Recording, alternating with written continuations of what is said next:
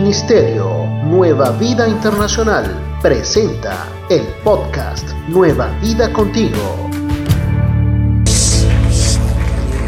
Que no lleva usted su mano a su corazón y saque este buen momento, sáquelo, saque este buen momento para que lo que está pasando dentro de la iglesia y allá donde usted está conectado, pase en el corazón suyo. Creo que estamos en un buen momento de presencia de Dios.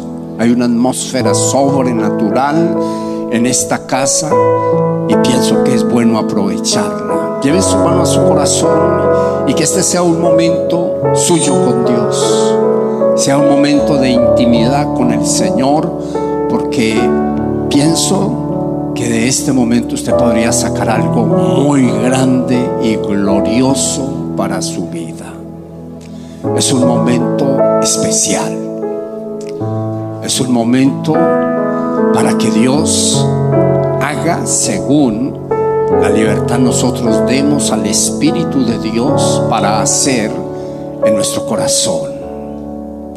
Porque no dice conmigo, Señor, en esta mañana estoy delante de ti creyendo lo que dice tu palabra, creyendo Dios de los cielos, que cuando yo me dispongo, tú actúas en mí, actúas a mi favor y actúas a través de mí.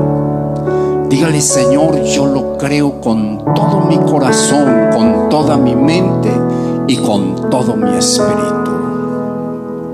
Dígale, Señor, en este momento me rindo a tus pies, descanso en tus brazos.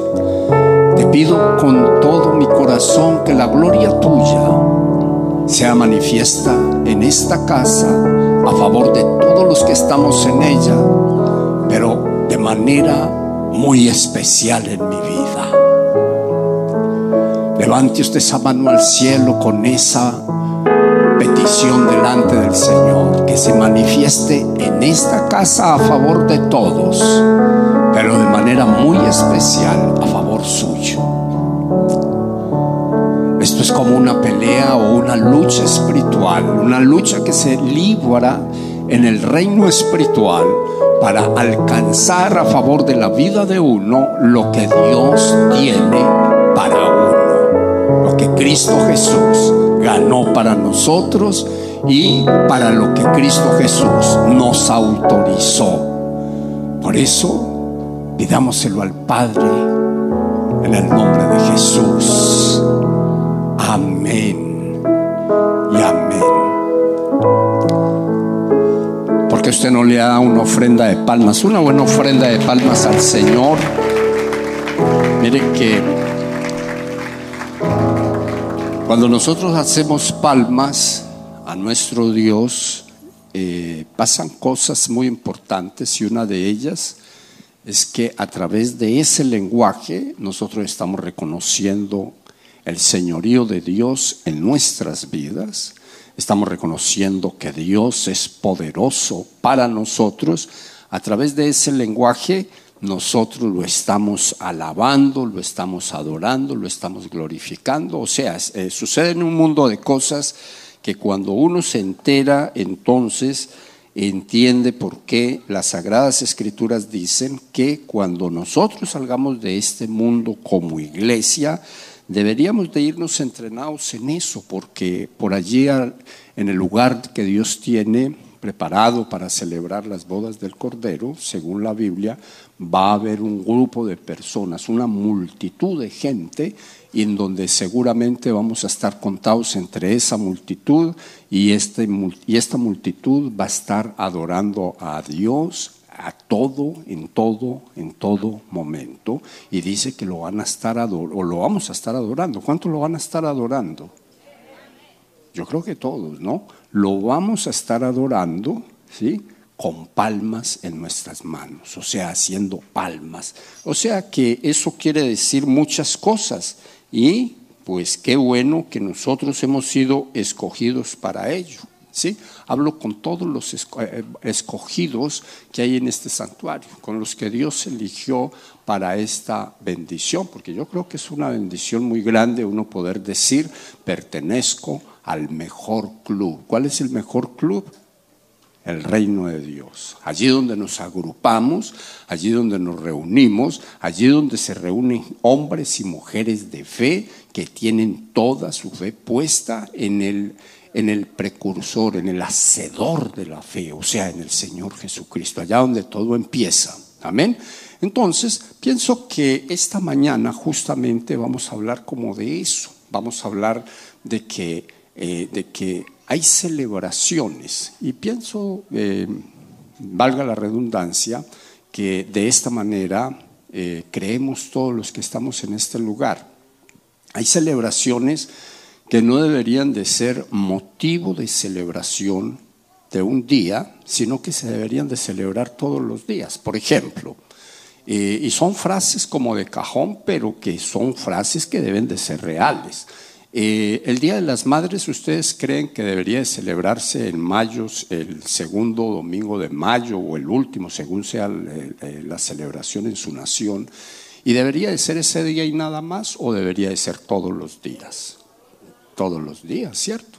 Y así como pasa con el Día de las Madres, creo que también el de los padres, ¿cierto? Debería de ser diario, porque es el día que se, se escoge para reconocer, para regalar, para para decir usted es muy importante para mí o para nosotros, y así sucesivamente. O sea, son días emblemáticos, absolutamente emblemáticos para la vida de todo ser humano, el día de la mamá y el día del papá. ¿Sí? ¿Cuál otro día podría o debería de ser así tan emblemático como ese, por ejemplo, dentro de las celebraciones cotidianas que nosotros hacemos en nuestro diario vivir? Nos ha acostumbrado el comercio a eso, pero no deja de ser bueno celebrar el día la Madre. El Día del Amor, eh, el Día del Amor que se, se, celebra en los Estados Unidos el, eh, en febrero, ¿sí? Eso debería de ser todos los días, ¿cierto? Eh, o sea, esa es otra celebración así como comercial, pero que también es importante celebrarla. ¿Cuántos están de acuerdo conmigo con eso? Que el Día de las Madres debería de ser diario. El Día de los Papás debería de ser diario. El día del amor eh, debería de ser diario. ¿Algo otra por ahí que se le venga a la cabeza a alguien? ¿Cuál? El día de resurrección. ¿Sí? Diario debería de ser, porque es que diario hay muertos para resucitar y diario deberíamos estar con vida nosotros, ¿verdad? Pues yo quiero decirles que a ese podríamos sumarle un sinnúmero de festividades que tenemos todos nosotros que celebramos o dedicamos un día de celebración. Ya digamos que cuando uno celebra el Día de la Mamá, el día lunes se le olvidó que ayer era el Día de la Madre y amanece con los mismos problemas, con las mismas groserías, con las mismas cosas con las que uno se acostó el domingo, Día de las Madres. ¿sí? Y no quiere decir que todos seamos groseros ni nada de eso, pero, pero se nos olvida que ese día anterior hicimos un almuerzo en honor a nuestra mamá, o en honor a nuestro papá, o en honor al amor, o en honor al día de resurrección. Y, y, la cosa queda como que se celebró ese día y ese día es el día en que nos tenemos que comportar en acuerdo a la celebración. ¿ve? Ahora, cuando nosotros vamos a la Biblia, nosotros en las Sagradas Escrituras encontramos que hay unos días que son muy importantes. Yo voy a hablarles de uno, ¿sí? Y ese es el día de Pentecostés. ¿Ustedes qué creen como iglesia del Señor que somos? ¿Que el día de Pentecostés debería de tener un día exclusivo de celebración o debería ser todos los días? Teniendo en cuenta lo que representa el día de Pentecostés, es algo que lo tiene que vivir un cristiano minuto a minuto, o sea, todos los días. ¿ya?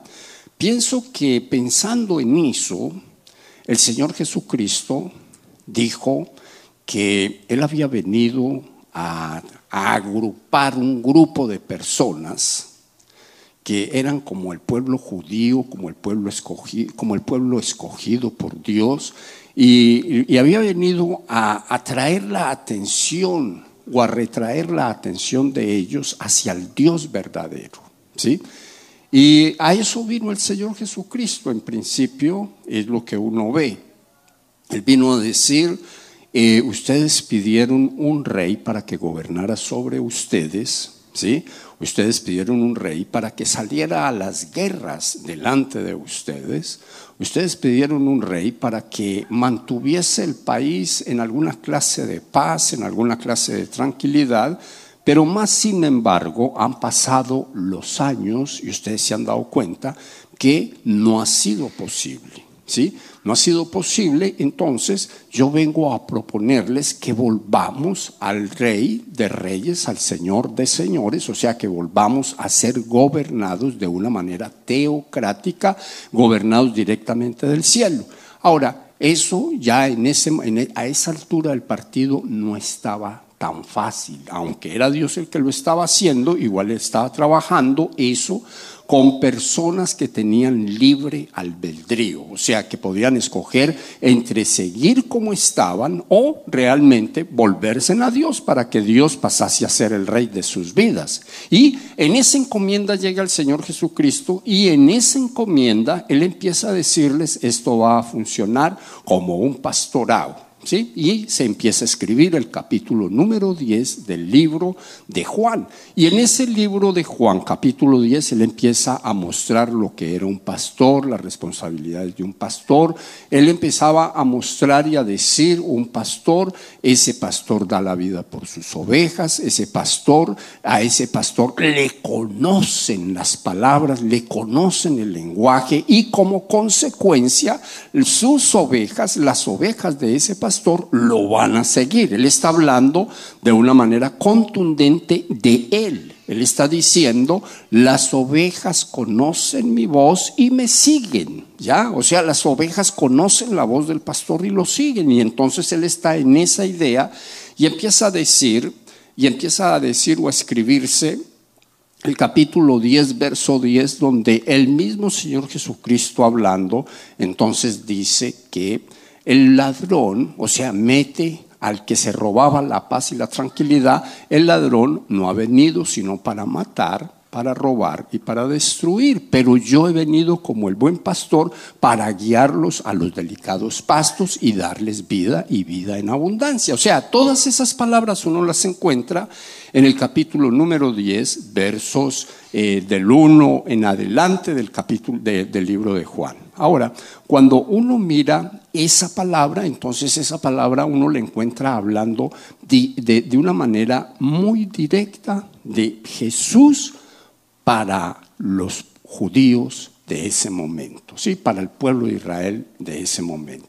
Uno encuentra esa palabra hablando de esa manera, pero hay una parte donde se hace como un cortecito, y en ese cortecito, en el verso 16, el Señor, después de darles todo ese discurso, les dice, tengo otras ovejas que no son de este redil. O sea, Él está hablando tengo otra gente que no es judía o que no es israelita, ¿ya? Tengo otras ovejas que no son de este redil y también a ellas debo traerlas, así ellas escucharán mi voz y habrá un solo rebaño y un solo pastor. Ahora, hablemos de eso. ¿Quiénes son o a qué ovejas estaría refiriendo Jesús?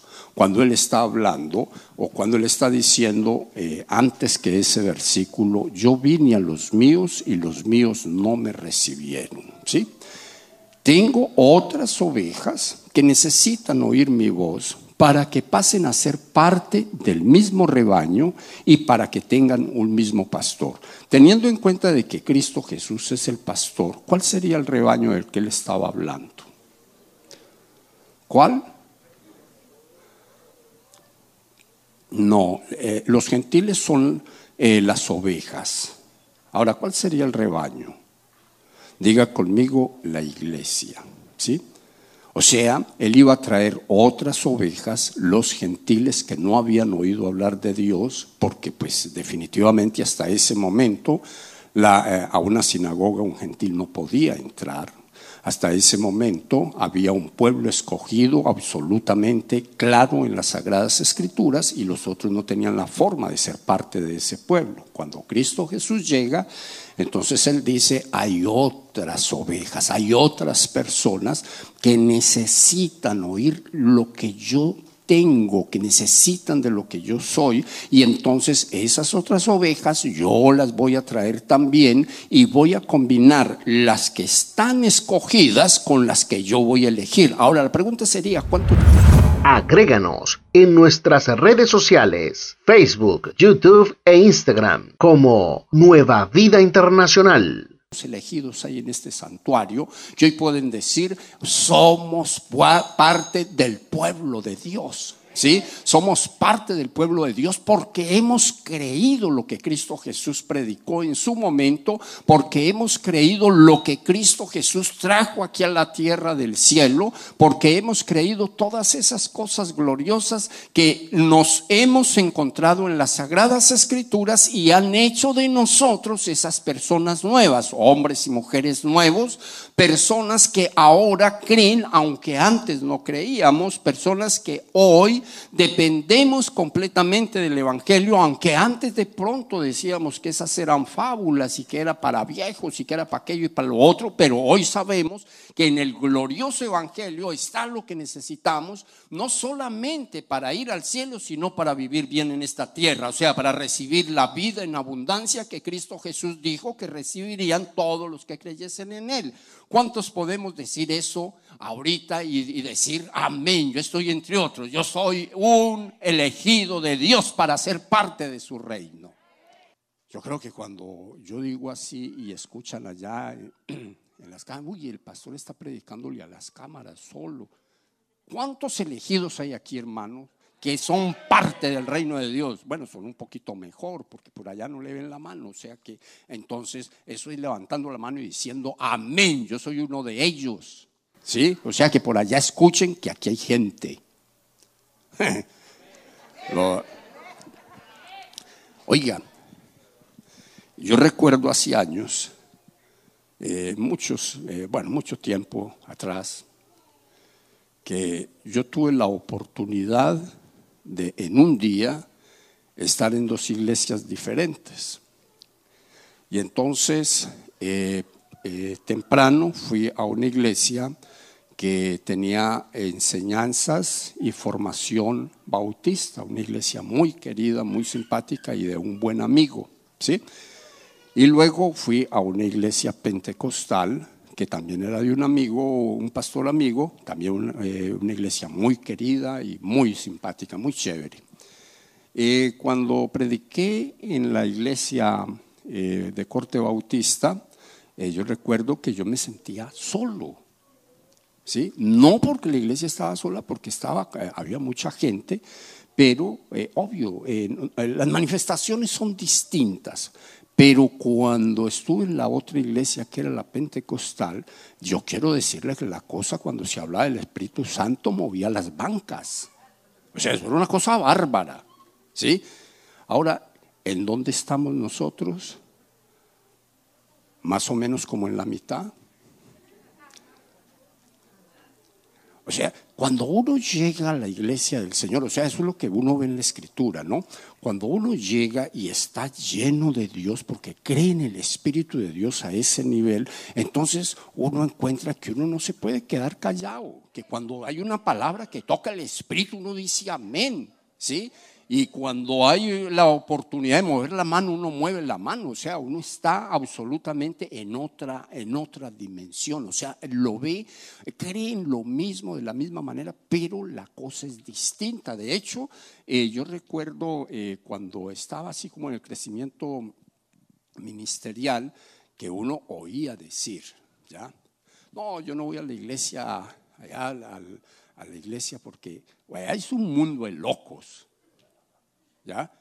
Y para que lo vuelvan a uno loco, yo no voy. Pero mire usted que yo estaba entre los que pensaba así y me quedé con esta loquera. ¿Por qué? Porque es que es muy bueno. ¿Sí? Pero para que esta loquera funcione, tiene que estar el Espíritu de Dios produciendo la loquera, porque no te vuelve uno loco del mundo. O sea, Dios hace la obra. Mire usted que yo recuerdo hace muchos años, ¿ya? Eh, que yo predicaba y cuando yo me bajaba del altar yo decía, ¿sería que los hermanos me entendieron? Porque yo me ponía a evaluar todo lo que decía yo, ni yo mismo lo entendía. Porque era muy teológico para predicar. O sea, tenía mucha teología en la cabeza y eso de alguna manera, eh, pues yo lo disfrutaba porque yo sabía de lo que estaba hablando, pero la gente que me escuchaba no sabían de lo que yo había hablado. ¿Cuántos se acuerdan acá de los que tienen 30 años en la iglesia? Yo creo que se acuerdan, ¿cierto? Sí. Eh, la hermana más bien miró para otro lado para no decirme que yo también. Pero, pero así es. O sea, uno, yo creo que la, la, humildad comienza cuando uno reconoce las limitaciones que tiene y las que han habido. ¿sí? Pero mire usted que cuando yo llego y leo el pasaje que hemos leído, ¿cómo era que decía el pasaje? Hmm, ¿Se le salió de la cabeza tan rápido?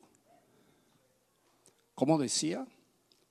Que el Señor Jesucristo, como el pastor de las ovejas, le estaba hablando al pueblo israelita como escogidos por Dios, les estaba diciendo que Él había venido a enseñarles el reino de los cielos a ellos, pero que ellos de una manera u otra lo habían rechazado pero que como Él no venía solamente para ellos, entre tanto que ellos lograran entender, después de digerir el mensaje que Él les estaba dando, entonces Él iba a ir a buscar otras ovejas, porque también iban a ser traídas al mismo redil para que tuvieran un mismo redil y un mismo pastor. Eh, eh, leímos eso en, en otras palabras, pero eso fue lo que leímos, ¿cierto? Ahora, en la medida que va avanzando el cristianismo o la formación de la iglesia, la formación del cristianismo, entonces uno va encontrando que Jesús de Nazaret empieza a desempacar todo lo que él sabía que la iglesia que iba a conformar necesitaba saber. Y entonces empezó a desempacar la doctrina del Espíritu Santo. El Señor sabía que si Él se iba y la iglesia quedaba sin el Espíritu de Dios, sin el Espíritu Santo, la iglesia no iba a llegar muy lejos. Uno, ¿sí? Se iba a caer en el camino por falta de revelación, por falta de disciplina, por falta de que la gente pudiese someterse a lo que Dios venía colocando como estructuras para que la iglesia pudiese funcionar. La iglesia no iba a tener poder. Las cosas que ellos, eh, los discípulos, habían visto hacer al maestro, no lo iban a poder hacer si el Espíritu de Dios no era parte de ellos. ¿Estamos claros? Eso lo sabía Jesús. Entonces, él empieza a desempacar la doctrina del Espíritu Santo y empieza a decir, y los que creen en mí, como dice la palabra de Dios, así como dicen las sagradas escrituras, de su interior van a correr ríos como de agua viva. ¿Cuántos hemos leído ese capítulo? ¿Y a cuánto nos gusta la idea que de nuestro interior corran esos ríos, corra esa palabra que hace milagros, que hace sanidades, que logra llevar a la gente a identificar la necesidad de Dios en sus vidas y en su espíritu? ¿A cuánto nos gusta esa idea y cuánto la estamos viviendo? ¿Por qué? Porque cuando una persona que está llena de Dios se para a hablar con otra persona que no tiene conocimiento de Dios, los ríos de agua viva que salen por la boca de esa persona llevan conversión y milagros a favor del que no conoce del Señor. Si usted me entendió eso, diga amén.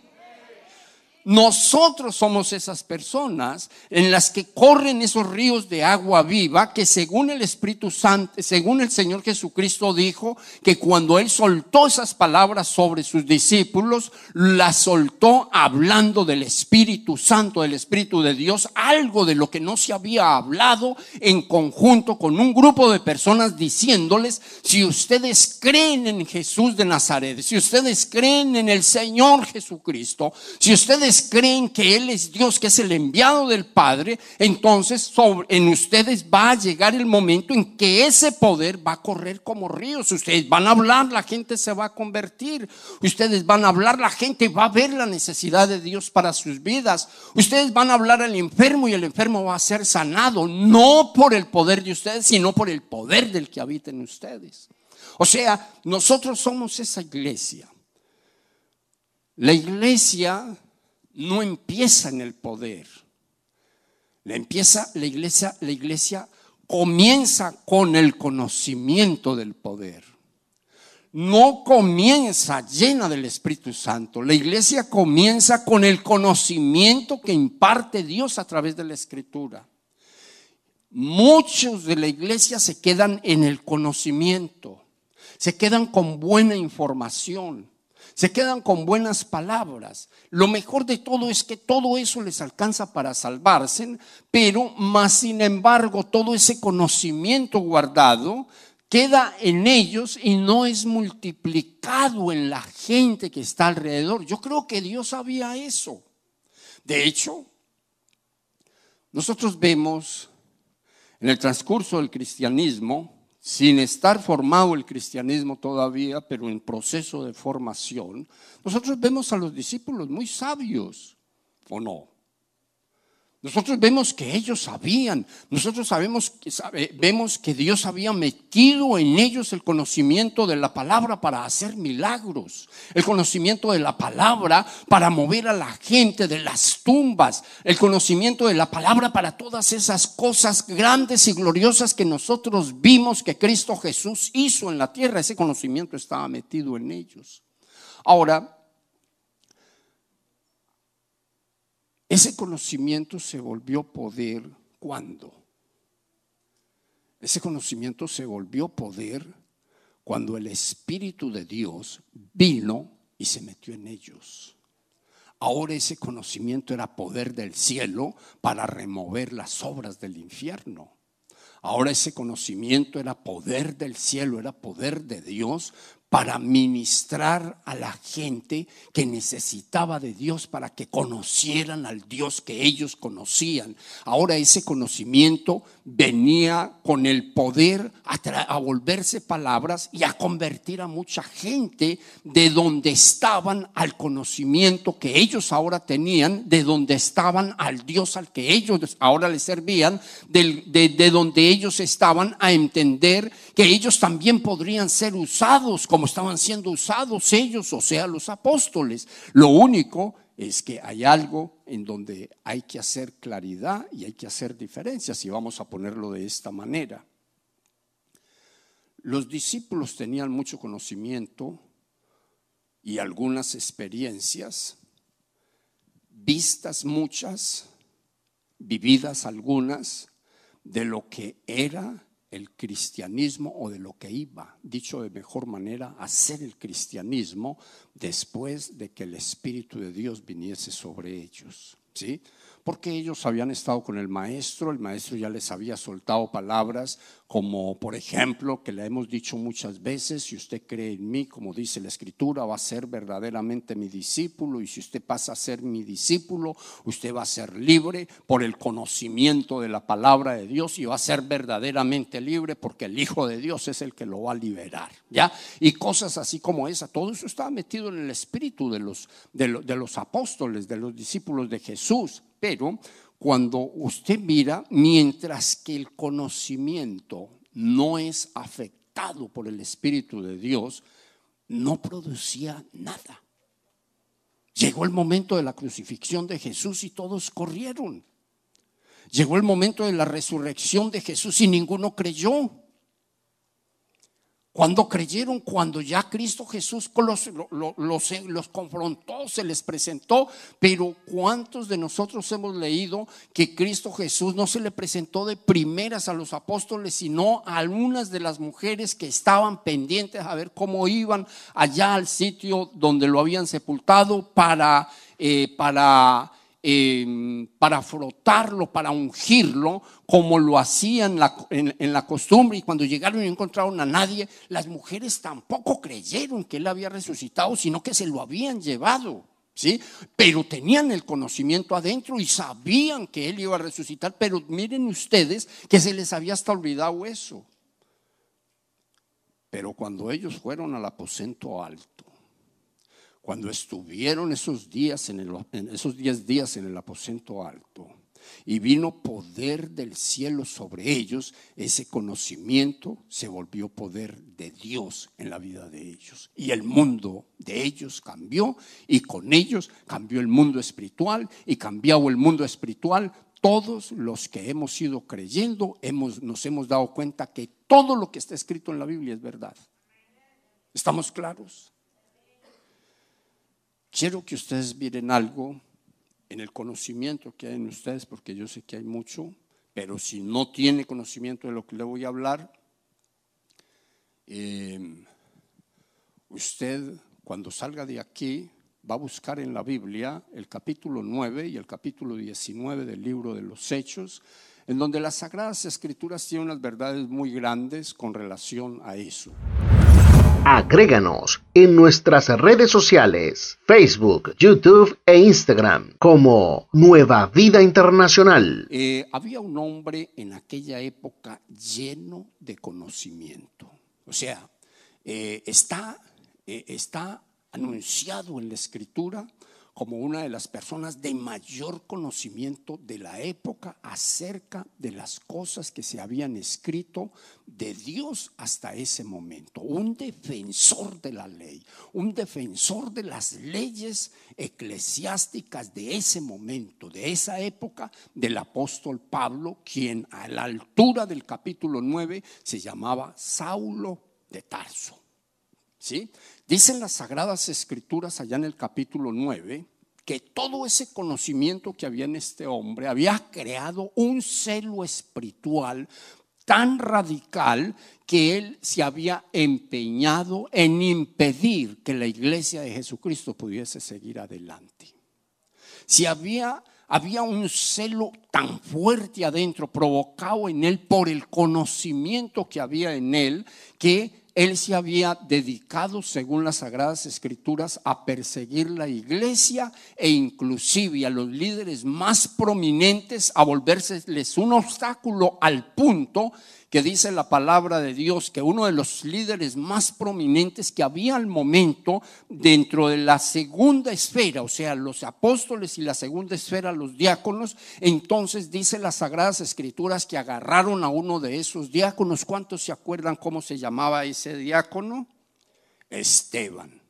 Y dice la palabra de Dios que lo apedrearon hasta matarlo. Y que Pablo consintió con la muerte de este hombre. O sea, con él estuvo bien que, que hubieran matado a Esteban. Para él eso fue un trofeo. ¿Sí? Mas, sin embargo, también dice la palabra que después de eso, entonces Pablo se enteró que los discípulos de Jesús iban a estar en Damasco iban a estar haciendo como una campaña evangelística, iban a estar promoviendo el cristianismo, iban a estar haciendo milagros, señales y prodigios, porque ahora los apóstoles estaban llenos de Dios, porque el Espíritu Santo ya los había bautizado, ya los había llenado y ya había demostrado a través de ellos lo que iba a seguir sucediendo. Se salvaron como tres mil en el primer discurso, hubo gente sanada en lo sucesivo, o sea, hubieron cosas muy gloriosas porque no eran ellos propiamente los que estaban haciendo eso en la, en la capacidad natural, sino Dios a través de ellos. ¿Ya? Y entonces está todo ese cuadro de esa manera. Pablo o Saulo en ese momento se entera del asunto e inmediatamente se fue a buscar cartas de apoyo, cartas de autorización en, toda en todo el sacerdocio, en los religiosos del momento y en los gobernantes para ir a impedir que lo que iban a hacer los discípulos en Damasco pudiese ser posible. Y dicen las Sagradas Escrituras que entonces Pablo salió en busca de Damasco para encontrarse con los discípulos y ponerlos presos e inclusive hasta matar a algunos de ellos si se ponían muy, muy difíciles para seguir lo que Pablo iba a proponer, que era traer los presos a Jerusalén. Ahora, cuando eso va sucediendo, capítulo 9, dice las Sagradas Escrituras que yendo por el camino, entonces oyó una voz del cielo que le llamó la atención. Y esa voz que le llamó la atención, dice la palabra de Dios, que fue tan fulminante que lo tiró al suelo. los que iban con él oían la voz, pero no veían a nadie. Eso tiene que ser muy espantoso. ¿sí? Uno oír que le están hablando y no saber quién le está hablando. Pablo, eh, en, medio de su, en medio de su susto, en medio de su situación, entonces preguntó quién le hablaba y el Señor le dijo, Jesús al que tú persigues. Cuando él escuchó esa palabra, inmediatamente encontró que estaba peleando contra el mismo Dios. Encontró que el conocimiento que él tenía adentro de sí no le servía para pelear contra Jesús de Nazaret encontró que estaba en contra de lo que Dios, el Dios en el que él creía, el Dios a quien él quería servir, ese Dios todopoderoso se había, venido ahora en contra de él porque Pablo se encontraba en contra de lo que Dios quería hacer. El punto es que cuando él escuchó esa voz, dice la palabra de Dios que el hombre cayó y quedó ciego. Como pudo, llegó a la casa de uno de los miembros del liderazgo de Jesús de Nazaret, que se llamaba, ayúdenme a recordar el nombre, Ananías. Y entonces llegó allá a la casa de este hombre y cuando este hombre vio que era Pablo, y el Señor le dice que ore por él para que recobre la vista. ¿Qué dijo Ananías? Dijo, Señor, pero si ya no lo entregaste, si él, venía para acá en un mal espíritu, si él venía para acá a acabar con la campaña que vamos a hacer por la tarde, si él venía a destruirnos, ¿cómo vamos a liberarlo? Dejémoslo amarrado, aunque sea mientras que pasa el proceso. O sea, Ananías pensó que sabía más que Dios. Ananías pensó que Dios no había visto todas las injusticias que habían sucedido por mano de Pablo. Pero más sin embargo, mire qué interesante, porque el Señor le dice, no se preocupe, ¿sí?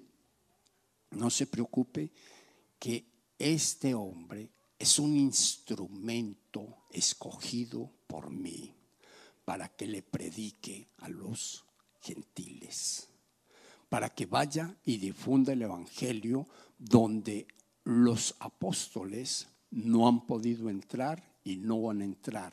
Este hombre lo he escogido para eso. Hágame el favor y vaya y ora por él y acabadas son cuentas. Aquí el que mando soy yo. Y sabe una cosa, que cuando va uno a la escritura, entonces uno encuentra, en el capítulo 17 del libro de los Hechos dice, Ananías se fue y cuando llegó a la casa le impuso las manos a Saulo y le dijo, hermano Saulo, el Señor Jesús que se te apareció en el camino, me ha enviado para que recobres la vista y seas lleno del Espíritu Santo. Al instante cayó de los ojos de Saulo algo como escamas y recobró la vista y se levantó y fue bautizado. ¿Sí? Mire, me interesa resaltar algunas verdades del texto. ¿Por qué razón? Porque cuando miramos nosotros ese texto bíblico, nosotros podríamos ver muchas cosas, pero vamos a ver tres o cuatro cosas que están metidas en el texto y que me parece interesante resaltarlas, porque quizás muchos las estemos viviendo, quizás otros no las entendamos, quizás otros estemos en el deseo de vivirlas, ¿sí? Eh, lo primero que yo veo con el apóstol Pablo en este proceso, ¿sí? Es que esta era una de esas otras ovejas de las que Cristo Jesús habló en el libro de Juan capítulo 10, ¿sí? O sea, esta era una de esas otras ovejas que el Señor la iba a coger de un rebaño y la iba a colocar en el rebaño de Él que se llama la iglesia. Si usted me, me, me escuchó eso y me lo entiende, diga amén. ¿Sí? ¿Por qué? Porque Cristo Jesús no mandó a los discípulos para salvar a, a Pablo. No, Cristo Jesús lo salvó de manera personal, o sea, él se le apareció en los cielos y habló con él y lo llevó al punto de que entendiese de que él era Dios y punto, que él era lo que había dicho que era, o sea, que Cristo Jesús era lo que él había dicho que era. Entonces, lo primero que yo veo es eso. Lo siguiente que yo veo es que Pablo, ¿sí? El Señor Jesucristo lo llamó de manera personal al ministerio, de la misma manera que llamó a Pedro, que llamó a Juan, que llamó a Jacob, que llamó a Natanael, que llamó a todos ellos. ¿sí? O sea, le hace un llamado de manera personal. Es como que, como que el Señor te ha dicho, y esto es una cosa muy de la imaginación mía después de leer la Biblia, y especialmente en estas partes de ella, es como que el Señor dice, bueno, Lucas, eh, Lucas no, Judas Iscariote no salió chueco, no salió torcido. ¿sí? Ahora yo voy a traer a uno para que sea el reemplazo de ese. Yo entonces uno diría, bueno, pero luego no lo reemplazaron con, eh, con Matías, ¿sí? porque pues es lo que uno ve en el libro de los, de los hechos, y eso es verdad, pero más sin embargo, este fue traído directamente por Jesús y ensamblado dentro del grupo de los apóstoles que él llamó de manera personal para hacer este apostolado. ¿Ustedes cuántos me entienden eso? El Señor lo trae. Pablo sabía mucha más teología que cualquiera de los apóstoles. Pablo tenía mucha más letra que cualquiera de los apóstoles. Pablo tenía un conocimiento que entre todos los apóstoles sumado, al parecer, no se sumaba o no daba como resultado el conocimiento que tenía Pablo. Y mire que más, sin embargo, los otros estaban haciendo el trabajo porque ellos tenían exactamente lo que se necesitaba, entre tanto que Pablo tenía mucho, pero mucho de lo que él tenía no se necesitaba para la fundación de la iglesia. El Señor llega y lo trae y listo, Él va a destruir, según Él, va a destruir la iglesia, acabando con los discípulos, pero el Señor se le aparece y entonces Pablo inmediatamente se le voltea el cassette. Ahora, ¿quién le volteó el cassette? ¿Quién le volteó la forma de ver las cosas? ¿Quién le volteó la forma de pensar? Diga conmigo, el mismo Señor Jesucristo. O sea, fue Él el que hizo esa obra. Fue Dios a través de Cristo Jesús el que hizo la obra de cambiarle la forma de pensar al apóstol Pablo. Ahora, ¿lo hizo a través de quién? A través de uno de los vasos que Él había dejado llenos acá abajo. ¿Sí? Ahora, la pregunta sería, ¿cuántos de nosotros nos sentimos como ese vaso que, que, Dios usó para la vida de Pablo? ¿Cuántos de los que estamos acá podríamos decir, yo podría ser como un Ananías? ¿Sí? Yo podría ayudarle a Julano, a Sutano, y a, a, donde Dios me diga que vaya, a donde, a donde Dios me envíe, allá la casa, allá la familia, allá los amigos, allá quien quiera que sea, y hacer exactamente lo mismo, porque yo le quiero decir algo, si usted lo hace, usted va a ver los mismos resultados, porque esto está lleno de Pablos, el mundo está lleno de Pablos, pero también la iglesia está llena de Ananías, si usted me entiende eso, diga amén.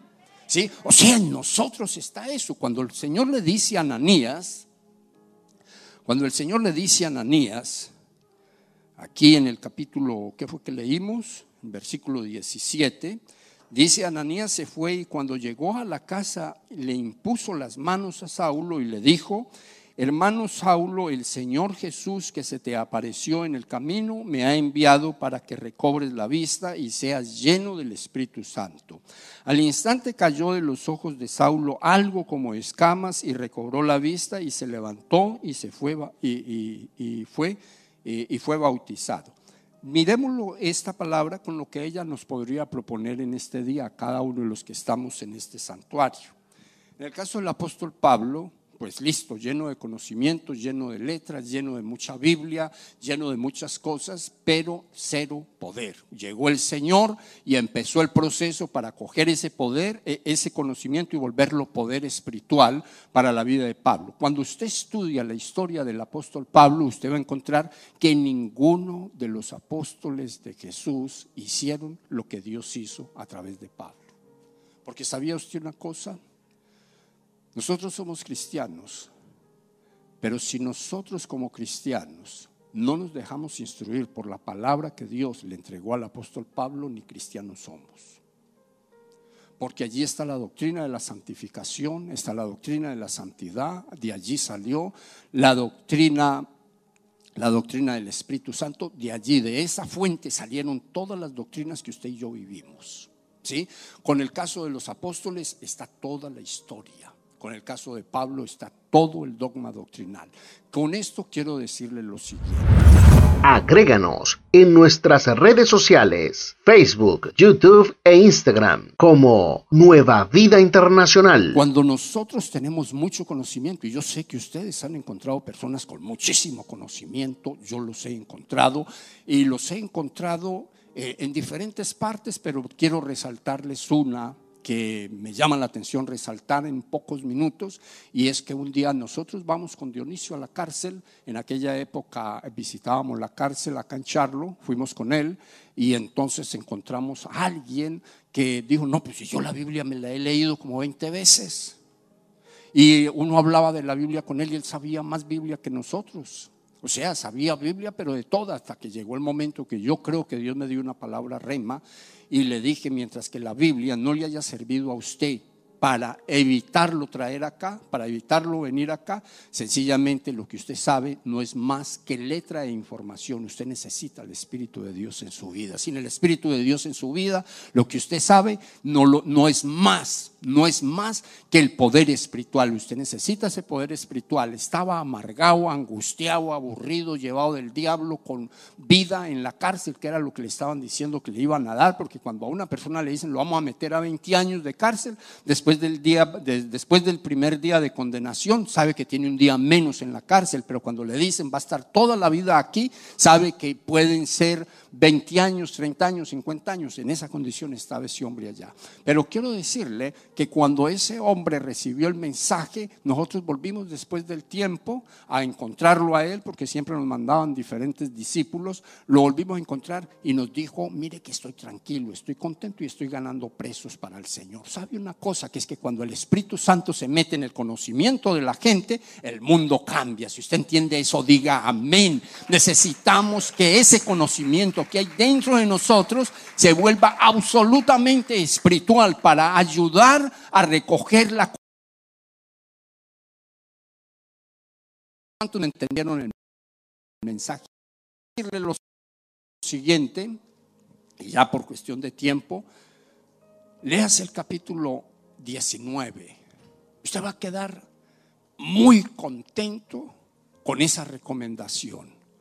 ¿Por qué razón? Porque un día, en el capítulo 18 del libro de los Hechos, dice las Sagradas Escrituras que el Espíritu de Dios vino y se le apareció, o le habló al corazón, le habló a la mente y le habló al Espíritu del apóstol Pablo y le dijo, váyase para Macedonia, que en Macedonia hay un mundo de gente que necesito alcanzar. Pasó a Macedonia, capítulo 19, cuando estaba por allá en las regiones altas de Macedonia, bajó a, bajó a, a, Éfesos y cuando llegó a Éfesos encontró que había un grupo de creyentes que habían sido ganados por los apóstoles. Él les preguntó, ¿y ustedes ya han sido bautizados, ya han sido llenos del Espíritu Santo? Y ellos dijeron, pero nosotros no sabemos que existe Espíritu Santo. Yo creo que esa palabra la hemos leído muchas veces y el apóstol Pablo dijo, y entonces, eh, entonces, ¿en qué fueron bautizados o por qué fueron bautizados? Fuimos bautizados por el bautismo que nos predicaron que fue el bautismo, el bautismo de Juan el Bautista y eso fue todo. Y entonces Pablo dijo, bueno, ese se hacía para arrepentimiento, ustedes necesitan bautizarse en el nombre de Jesús y bautizados en el nombre de Jesús recibieron el don del Espíritu Santo y dice las sagradas escrituras que de ese momento en adelante hablaron en otras lenguas. Cuando nos vamos con esa palabra y la colocamos en el capítulo 2 del libro de los Hechos, encontramos una realidad. Cuando estos hombres hablan en, esas otras lenguas, como pasó con Pedro, que se convirtieron tres mil y pico, con estos doce hombres, Pablo se ganó a Éfeso, el, el país o la región o la aldea en aquella época que estaba llena de brujos, de sortílegos, de adivinos, de hechiceros, de idólatras, se la ganó porque el Espíritu de Dios fue ministrado sobre doce hombres y esos doce hombres recibieron el Espíritu Santo y con ello el poder que se necesitaba para impactar esa región. Hoy, yo los invito a ustedes a que el conocimiento que en usted se llene de Dios a través del Espíritu Santo, porque la iglesia Nueva Vida tiene una responsabilidad dada por Dios y es la de salvar a esta ciudad. La de salvar a la ciudad donde está la iglesia de Dios Nueva Vida. De salvar a todas las ciudades donde el ministerio hace presencia. Y esto lo digo de esa manera porque esta es una responsabilidad de nosotros, delegada por Dios, pero también de cada uno de los que están conectados escuchando este tiempo de predicación.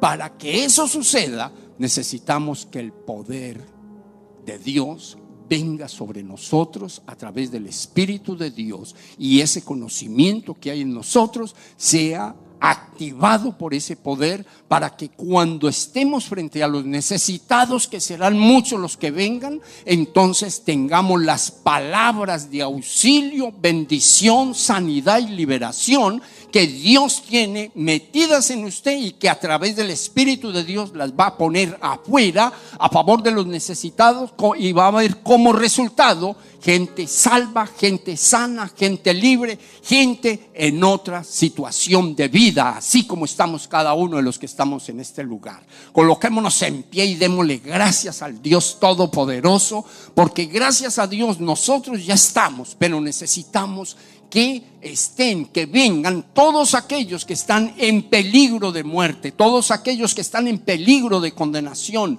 todos aquellos que están en peligro de salir de este mundo sin el Dios al cual nosotros conocemos, sin el Dios a quien nosotros servimos. Somos nosotros los ananías de este momento a los cuales Dios quiere usar para que muchos de aquellos que no conocen al Dios que nosotros conocemos lo conozcan, para que cada uno de aquellos o muchos de aquellos que están ausentes de la visión que Dios tiene para con ellos, entonces les sea aclarada, así como le fue aclarada al apóstol Pablo. Este es un muy buen día para hacer ese compromiso con Dios. Levante usted sus manos al cielo y pídale al Espíritu de Dios que derrame de su santa gloria y de su santa bendición y que este sea el día de Dios para su vida, sea el día de Dios para la vida de muchos a través de usted, para la vida de los que están en la casa, pero también para los que están afuera, también para los que usted no conoce ni le conocen a usted.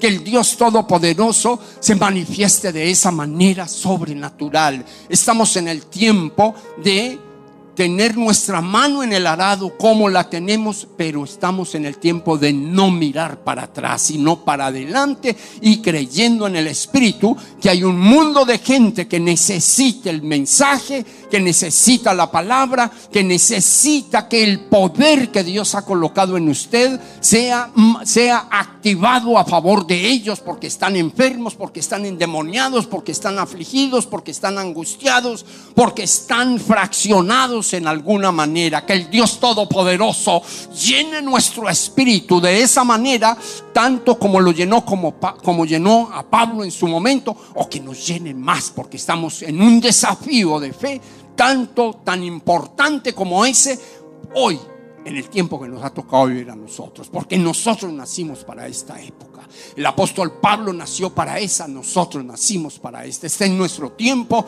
y es nuestra oportunidad y es la oportunidad para mucha gente si nosotros nos dejamos usar por el Dios Todopoderoso si permitimos que los dones que Él ha colocado en nuestras vidas sean usados como dice la escritura. Levante así su mano al cielo y dígale, Señor, heme aquí. Yo quiero hacerlo.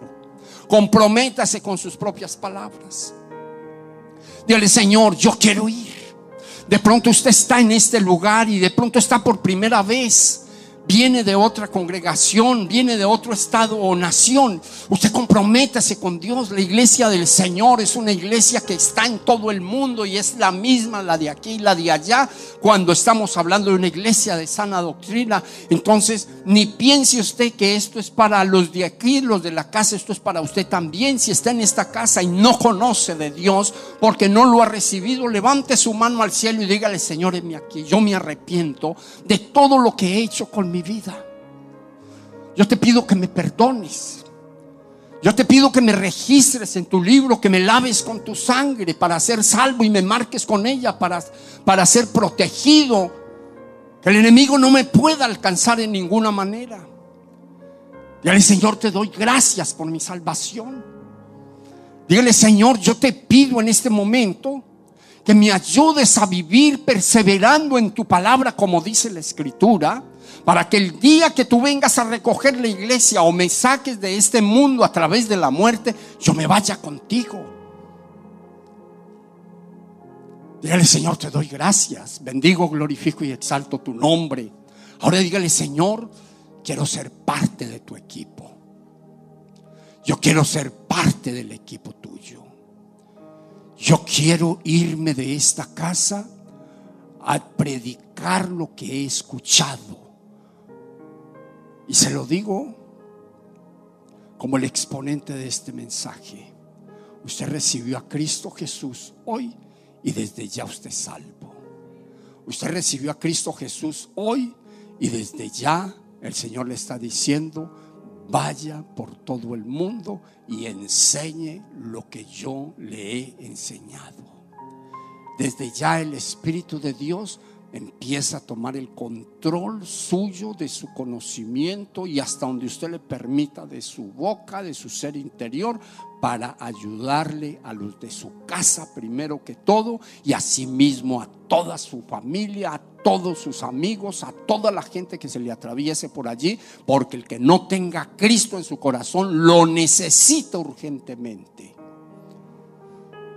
Así con su mano levantada al cielo ahora sí todos como una comunidad de fe, de hermanos, unidos por la sangre de Jesús, unidos por el ADN de la sangre de Jesús, todos los que estamos en esta casa y los que están conectados, levanten su mano al cielo y dígale, Señor, dame fe para creer que esto tan grande y tan glorioso también es para mí, que también yo puedo hacer lo que han hecho tus baluartes, a quienes usaste para desarrollar tu sagrada escritura de la cual hoy yo me alimento espiritualmente. Dígale, Señor, yo te pido que uses los dones que has colocado en mi vida, úsalos, Dios de los cielos, a favor de la gente, oh Padre amado, a favor de toda mi familia, a favor de todos mis amigos, a favor de todas las personas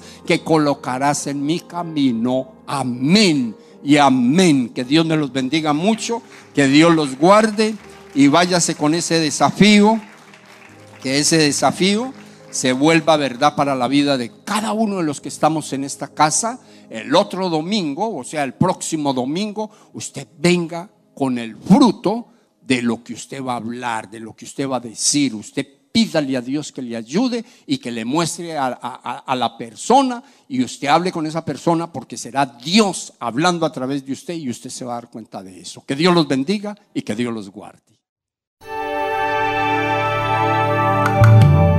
Ministerio Nueva Vida Internacional presentó el podcast Nueva Vida Contigo. Visita nuestra página web www.nuevavida.org